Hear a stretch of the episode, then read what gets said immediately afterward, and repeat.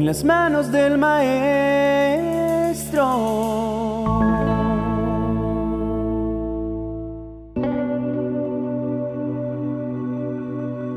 Todos los seres humanos estamos familiarizados con la esperanza. Aun cuando no podamos definirla con claridad, sabemos que dentro de nuestro pecho se anida un sentimiento que no permite que nos rindamos pese a lo terrible que puedan ser o parecer las condiciones que nos rodean. La esperanza es uno de los pilares que permanecen sosteniendo todo lo que existe. El apóstol Pablo escribe en su primera carta a los Corintios, capítulo 13, verso 13, diciendo, Tres cosas hay que son permanentes, la fe, la esperanza y el amor, pero la más importante de las tres es el amor. O como lo explica la traducción en lenguaje actual, hay tres cosas que son permanentes, la confianza en Dios, la seguridad de que Él cumplirá sus promesas y el amor. De estas tres cosas, la más importante es el amor. Los discípulos tenían fe, es decir, confiaban en Dios y le amaban, por supuesto. Pese al abandono, la negación y los demás eventos desagradables que los dejaron fuera de base en el momento más crítico, indudablemente amaban a Jesús. Pero aunque la crucifixión hubiera sido anunciada por él una y otra vez, ninguno estuvo listo para el momento en que sucedió. Los versos 20 y 21 del Evangelio de Mateo, en el capítulo 16, marca el inicio de sus anuncios diciendo, entonces ordenó a los discípulos que a nadie dijeran que Él era el Cristo. Desde entonces, Jesucristo comenzó a declarar a sus discípulos que debía ir a Jerusalén y sufrir muchas cosas de parte de los ancianos, de los principales sacerdotes y de los escribas, y ser muerto y resucitar al tercer día. Esa fue la primera de cuatro ocasiones en que Jesús les dijo a sus más cercanos seguidores que se aproximaban a la mayor prueba de su fe, pero debían conservar la esperanza. Y la esperanza no era otra que, después de tres días, resucitaría para dar total cumplimiento al plan de salvación para la humanidad. Sin embargo, ellos no habían comprendido la grandeza de semejante acto, y Pedro dejó que su acostumbrada impulsividad lo dominara diciendo, Eso no puede sucederte, Señor, que Dios nunca lo permita. Pedro era participante de un grupo llamado Celotes, que era una secta o grupo que se oponía de manera violenta al dominio por parte de los invasores romanos. Así que sus ideales contrastaron completamente con esa declaración y aún más con el hecho de haber permitido que lo apresaran sin oponer resistencia. Pedro había sido reprendido de nuevo en el momento mismo de la captura en el huerto de los olivos por haber cortado de un tajo la oreja del soldado romano llamado Malco.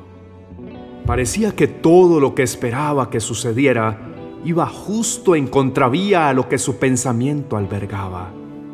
Sin embargo, la confianza en Dios, es decir, la fe, se trata precisamente de confiar en que Dios tiene un plan correcto y perfecto para cumplir las promesas que nos hizo.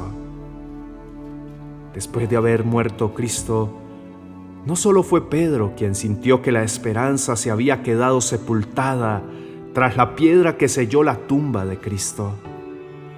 ¿Alguna vez sus expectativas sobre la solución a algo fueron justamente hacia el lado opuesto de los hechos? Pues exactamente fue lo que sucedió con todos quienes vieron morir a Jesús en la cruz y fueron testigos de cualquier modo de su sepultura.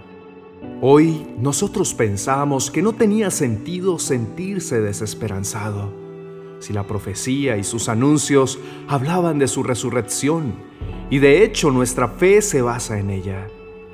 Pero ese fatídico fin de semana no fue lo mismo para ninguno de ellos. Hace un tiempo leí de un gran evangelista un relato imaginario de lo que pudo haber sido una reunión de Cristo con sus discípulos después de haber resucitado.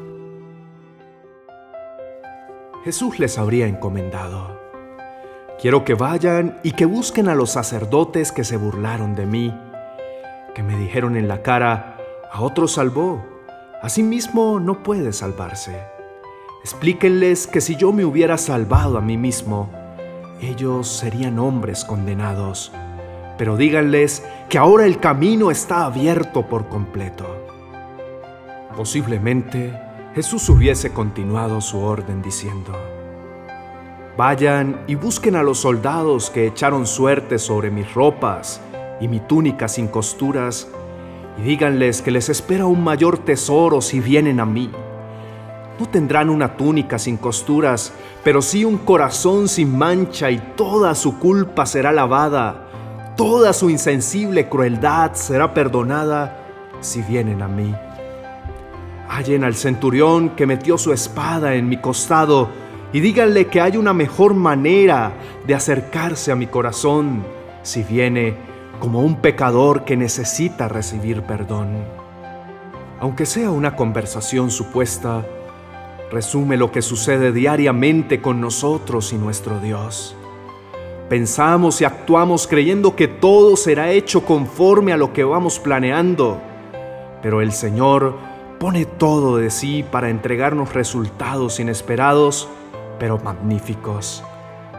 Si pensamos que la enfermedad vino para destruirnos, Dios toma esa circunstancia para transformarla en un lugar de encuentro y revelación donde aprendamos a ver su presencia de manera mucho más clara y experimentemos el amor y el poder que contienen sus milagros. Todo lo que es puesto en manos de nuestro Dios para que su voluntad sea cumplida tiene un resultado mucho más excelente que el que habría tenido si se cumpliera la nuestra. Si Jesús hubiese atendido a las provocaciones, y no hubiese cumplido a cabalidad su tarea sobre la cruz, seguramente ninguno de nosotros habría ni nacido. Pero aunque la crucifixión fue un momento tan cruel y terrible, fue también la demostración más grande de amor y fidelidad. No perdamos la esperanza, aunque el cielo se nuble, aunque la tierra tiemble, aunque las fuerzas desfallezcan, aunque nos sintamos impotentes, atados, limitados, a solo observar mientras las circunstancias juegan sus mejores cartas en nuestra contra. Porque cuando nos rendimos y entregamos todo en manos de Dios, entonces el poder resurrector del Espíritu Santo nos lleva a la gran felicidad que produce ver los sueños de nuestro Señor hechos realidad en nuestras vidas. Abandonémonos, pues, ante la voluntad de aquel que tiene tanto amor y poder como para hacer de nuestras vidas la más preciosa historia de victoria y gozo. Queremos, Señor, levantar una melodía de adoración desde lo profundo de nuestro corazón, pues entendemos que no podríamos tener mejores planes para nuestras vidas que los que tú pensaste desde el principio. Gracias por habernos amado. Aunque te herimos, te entristecimos, nos revelamos y decidimos que nuestra perspectiva de la vida era la correcta y corrimos tras ella. Hoy, Señor, aunque estemos paralizados por las difíciles circunstancias que enfrentamos, nos rendimos a tu voluntad, nos entregamos a ti Confiamos en que las promesas que hiciste sobre nosotros son una realidad que irá manifestándose, así como lo hace la mañana después de una noche oscura. Nosotros somos como cualquiera de los que habitaron la tierra, mientras nuestro Señor Jesús caminaba por ella, sanando, enseñando y demostrando su amor, pues también somos testigos de sus milagros en nuestra vida de diferentes maneras y aún así nos hemos olvidado y nos hemos dejado apresar de la angustia. Pero llegó el momento de rendirnos, de humillarnos delante tuyo, para que tu voluntad sea hecha sobre nuestras vidas primeramente, sobre nuestros hogares, sobre nuestros hijos, sobre nuestro futuro y sobre nuestra eternidad.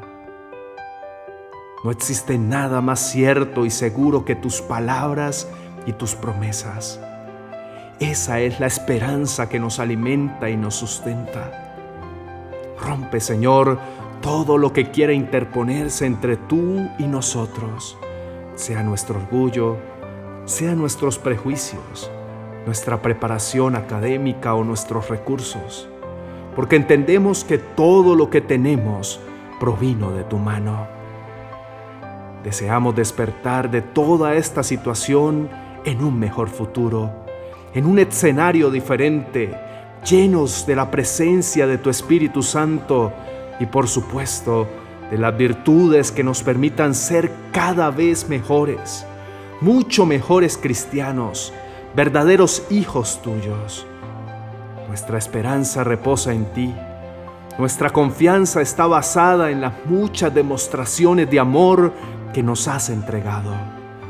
Te rogamos por aquellos que no logran verte con claridad por causa de sus propias ansiedades, angustias, necesidades, dolencias y pérdidas. Revélate a ellos, de modo que también tu incalculable paz y misericordia se vea sobre ellos. Dejamos de lado los temores, dejamos de lado la autosuficiencia, y nos vinculamos a ti, pues sabemos que tu perfecto amor hace que los temores pierdan influencia sobre nosotros.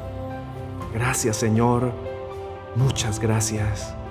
Hiciste lo que ninguno de nosotros habría podido hacer jamás. Nos diste en Cristo todo lo necesario.